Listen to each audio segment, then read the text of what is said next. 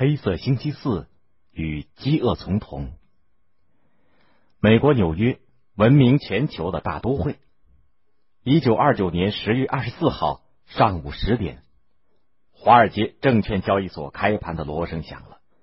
不知为什么，今天的开盘大锣听上去敲的有气无力，仿佛是一种不祥的预兆。果然，交易所的股票指数开盘以后便一路狂跌。连股票行情自动收录机都来不及记录，挤满交易大厅的经纪人惊慌失措，发狂的抛售各种股票。一天之内，成千上万个经纪人和几十万的小投资者便破产了。股市大崩盘，终于引发了席卷美国等资本主义国家的经济危机。十月二十四号这一天，因而被人们称之为“黑色星期四”。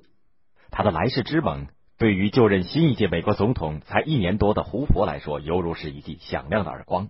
因为在不久之前，他还在津津乐道的谈论美国的经济制度是如何如何的完美无缺，甚至洋洋得意的预言美国比以往任何国家在历史上都更接近于最后战胜贫困。但是他万万没有想到，就在他说这些大话的时候，美国的经济已经危机四伏，快要大难临头了。自然，胡佛当初的乐观和自信并不是没有一点道理的。进入二十世纪二十年代，美国利用他在第一次世界大战当中所谋取的暴利，并向战后的欧洲大量出口他所紧缺的农产品和工业制品，刺激了经济的快速发展。美利坚大地到处呈现出一派繁荣兴旺的景象，一幢幢摩天大楼拔地而起，一辆辆被命名为“新女神”的福特 A 型汽车在大街上骄傲的飞驰。洗衣机、电冰箱、吸尘器、无线电广播、有声电影等等等等，也都是在那时相继问世的。纽约取代伦敦，成了新的世界金融中心。到一九二八年，美国的国内生产总值已经超过了欧洲资本主义国家的总和，成为令人羡慕的世界头号强国。胡佛就是在这样一片歌舞升平的气氛当中竞选美国第三十一届总统的。他的个人奋斗史似乎也是美国梦梦想成真的典范。胡佛出身贫寒，父亲是乡村铁匠，母亲是教师。很小的时候，他不幸父母双亡，只得靠舅舅的抚养，才逐渐长大。后来，他去打杂、送报纸、打字、经营学生洗衣房，才完成了学业，成为斯坦福大学的高材生。然后又通过自己的奋斗，一步一步的成为一名优秀的地质工程师，并完成了从一名工程师到矿业巨富的成功转变。真正让胡佛闻名美国的是，第一次世界大战爆发以后，他成功的主持了一个在伦敦的美国救济会，帮助十二万贫困的美国侨民脱离战火，回到祖国。随后，他又负责一个规模更庞大的救济会，他使用的运粮船就有七十多艘。救济费用高达十五亿美元，从而救援了饱尝战火和饥饿之苦的一千万比利时和法国的北部的平民。胡佛的才干得到了威尔逊总统的青睐，他被召回国内担任粮食总署的署长。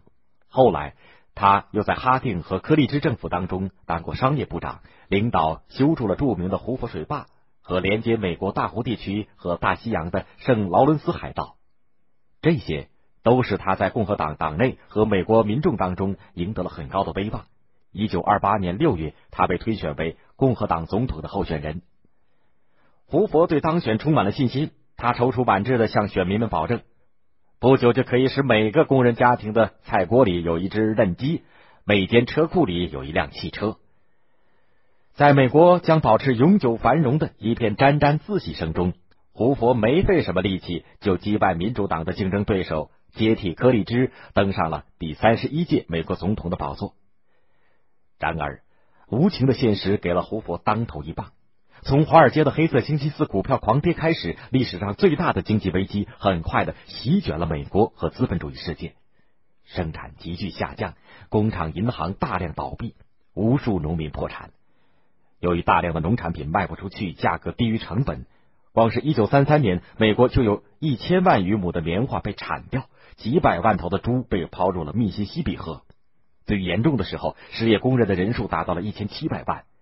经济大萧条导致人民的生活水平降低到了历史的最低点，许多人食不果腹，流浪街头。有一天，西部一个旅馆的厨师把一些剩饭冷菜随手倒在厨房外的小巷里，想不到立刻冲出十几个人抢食个精光。一些地方甚至出现了孩子和野狗争抢烂水果、蔬菜，农民靠吃草根、野菜、蒲公英、紫罗兰等过日子的悲惨景象。胡佛不甘心美国的经济一蹶不振，更不愿意就此葬送自己的政治前途。他想起了一件往事：年轻的时候，一位爱财的工程师把他推荐给一位英国的矿业公司的老板。这位老板要求被推荐者的年龄必须在三十五岁以上，但是当时胡佛只有二十三岁。他急中生智，粘了撮八字胡子，好让自己显得苍老些，然后才去见雇主。不料这位英国老板看见胡佛以后，惊叹道。你们美国人真有妙法使人长青不老，你的样子简直看不出会在三十五岁以上。你究竟有何秘密？胡佛自信，他虽然拿不出拯救美国经济的秘诀，但是招数还是有几下子的。他的招数是什么呢？发放低息贷款给大中长土，由政府收购他们的农产品，为大银行建立复兴金融的基金等等。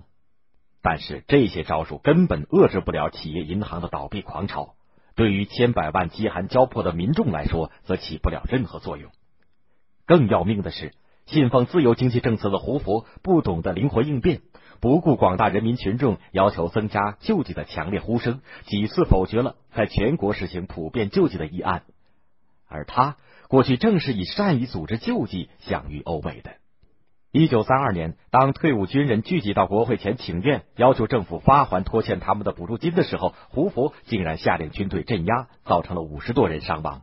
这是他永远都难以洗刷的政治污点。美国的经济在不断的恶化，昔日繁华的大街上出现了用破铁皮、纸板和粗麻布搭起的棚户区，老百姓把它叫做“胡佛村”。即使以富豪如云出名的纽约曼哈顿区，这样的胡佛村也有两个。人们还把流浪者手里拎的装破烂的口袋叫做胡佛袋，把无家可归的人夜里包在身上聊以取暖的旧报纸叫做胡佛毯，把抓来充饥的长耳野兔叫做胡佛猪，把身无分文而翻转过来的衣袋叫做胡佛旗。最有趣的是，有人把锯掉车头的破汽车套上骨瘦如柴的骡子，称为胡佛车。